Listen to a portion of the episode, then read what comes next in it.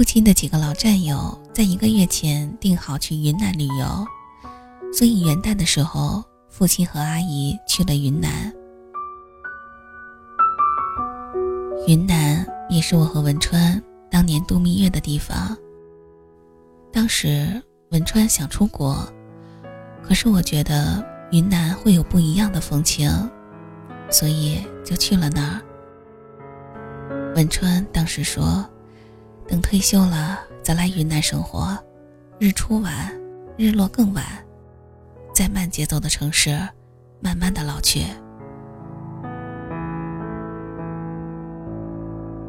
当时在云南拍的照片还在，照片背面的画还在，照片上的笑容也还在，可照片中的人却物是人非。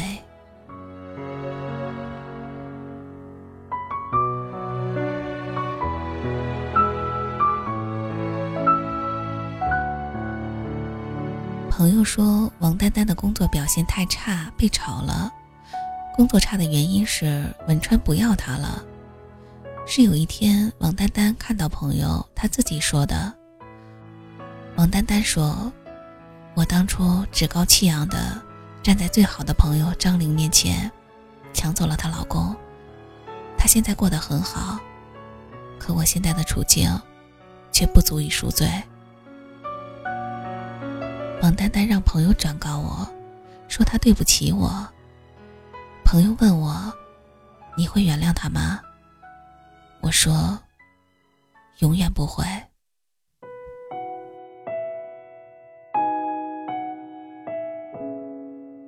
我偶尔也会想起那段时光，在人生最青春年华时遇到的爱情，于我是，于文川也是。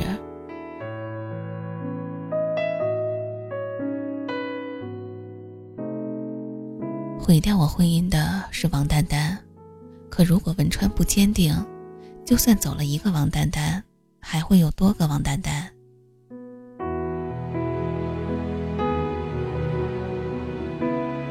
跨年的晚上，我躺在床上给儿子读故事，故事里避免不了有爸爸的角色，我会直接念给他听，也会告诉他爸爸该是一个什么样的人。我不知道他听懂听不懂，反正他总是乐呵呵的。儿子将来也会成为爸爸，我不希望他和文川一样，辜负任何女孩。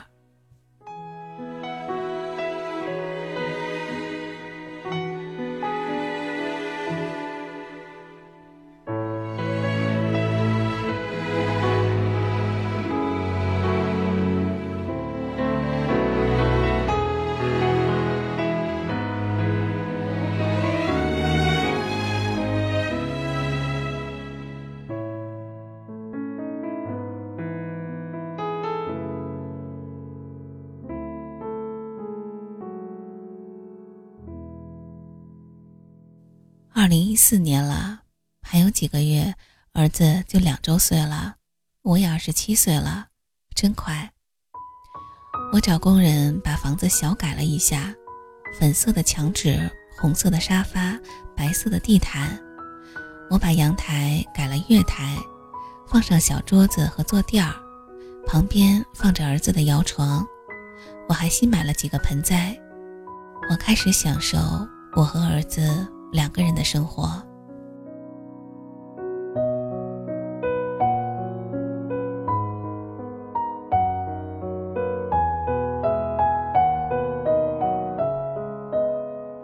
店里搞活动，每天都有许多顾客。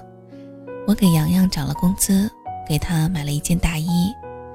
洋洋高兴地说：“要一直留在店里。”一个女孩，一个女人，一个人来人往的地方。赚了点钱，我准备贷款买辆车，去了 4S 店定下了一辆十六万的车，白色的。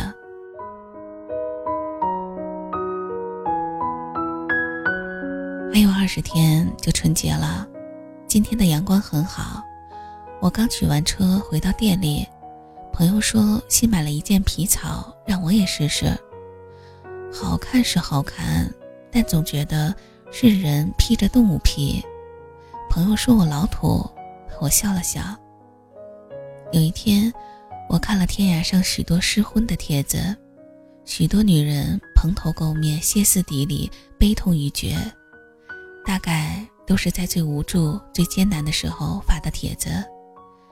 我曾经也觉得自己悲惨透了，可咬着牙挺过来，生活就不难了。无论生活怎样的不公平，活着是最美的。刚才开车去机场接了父亲和阿姨回来，手法不熟练，开了一个多小时才到家。两个人买了不少东西，父亲在丽江给我买了一条裙子，花里胡哨的。我问他多少钱，父亲说好几百。我说爸呀，你闺女去过，就这裙子呀，顶多三十。老头不理我了，阿姨哈哈的大笑，说爸在古城给她买了一条项链，二十块钱，还非让阿姨相信是纯银的。我觉得父亲和阿姨这样的生活真挺好的，小吵小闹。还相互惦念，也不知道我的另一半还有多久才能来到我的身边。有人劝过让我复婚，可我想，我的心还没有强大到原谅。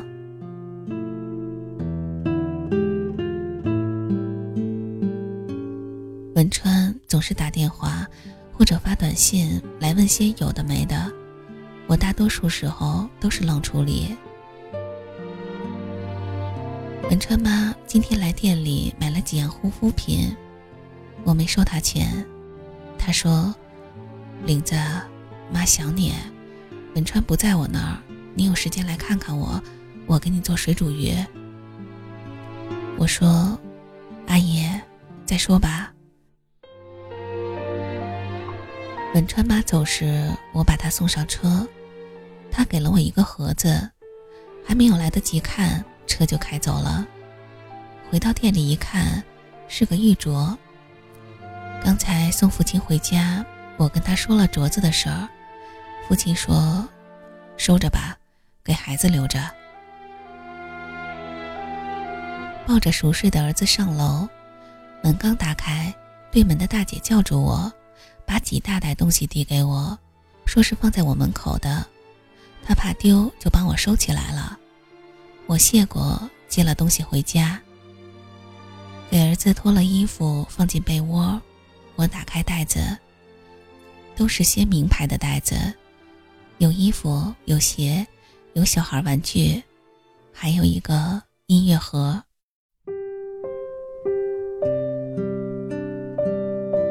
我打开音乐盒，里面是两个漂亮的小人儿跳华尔兹，音乐是《此情可待》。我知道是谁送的，有一丝感动，但不会情动。事过境迁，回头是最艰难的。所以男孩们呀，爱的时候要珍惜啊。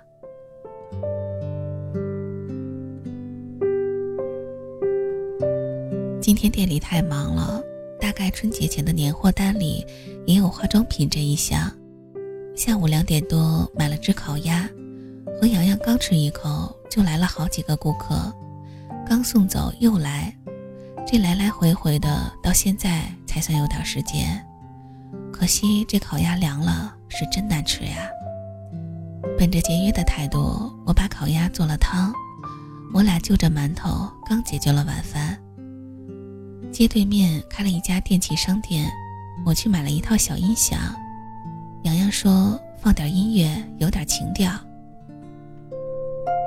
我想起大学时，我也算是一个五音较全的人，爱过王菲，追过窦唯。现在王菲又离了，我也离了。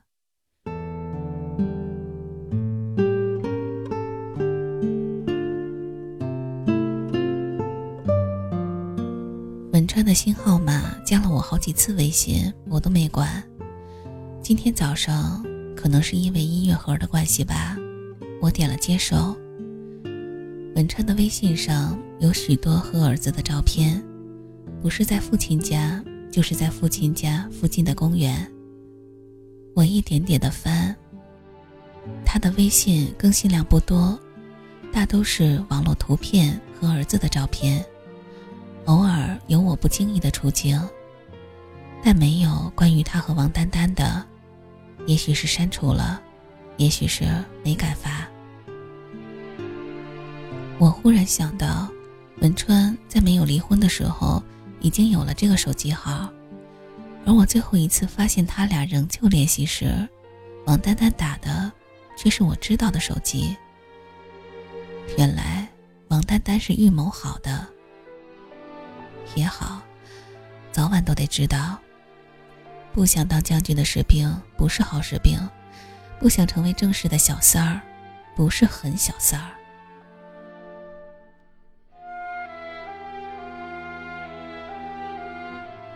还看到我带着儿子离家后，文川发的微信，一张一家三口的背影，文川写着：“我是个两条腿走路的畜生。”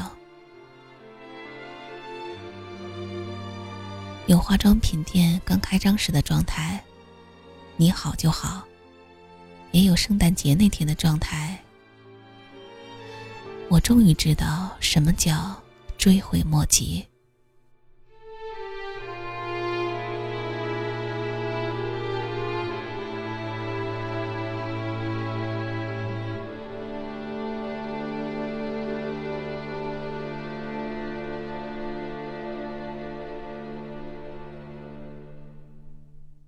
文川微信最近的状态，是儿子满月时我抱着儿子的照片，上面写着：“你的心里曾经有两个男人，我和你的父亲，后来又多了一个男人，儿子，我和你的父亲，再后来，没有了我。女人怕被骗。”而男人却喜欢撒谎。既然已经离婚了，就得直面离婚后的生活。我看过《南京南京》这部电影，里面的一句话让我很触动。有时候活着比死更艰难。一个人成长在世界上，并不是只身一人，有许多的人都和我们息息相关。背叛的婚姻中，我们尽力保全自己，同时也为了父母、孩子或者尊严而活着。有时候的确艰难，甚至想过用什么方式可以解脱。可既然不能放弃掉生命，那么就请握紧双手，咬紧牙关，认真生活。世俗的态度有时候也会让我们迷茫。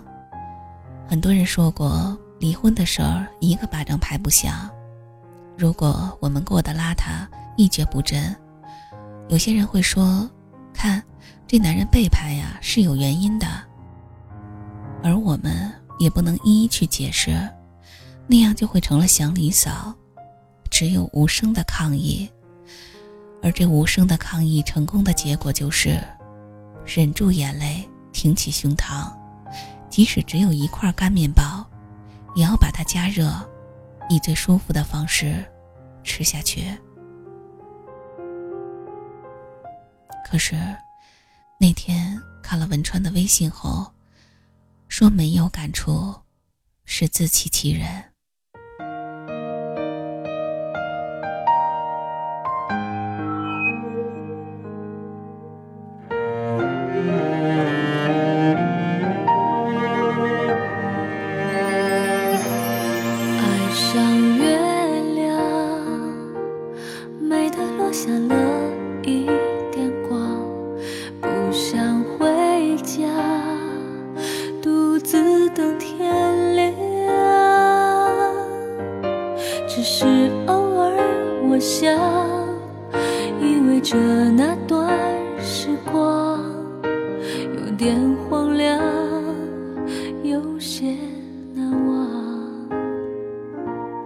爱是泪光，让回忆扯得又扯不断，挤满胸口，都尽是。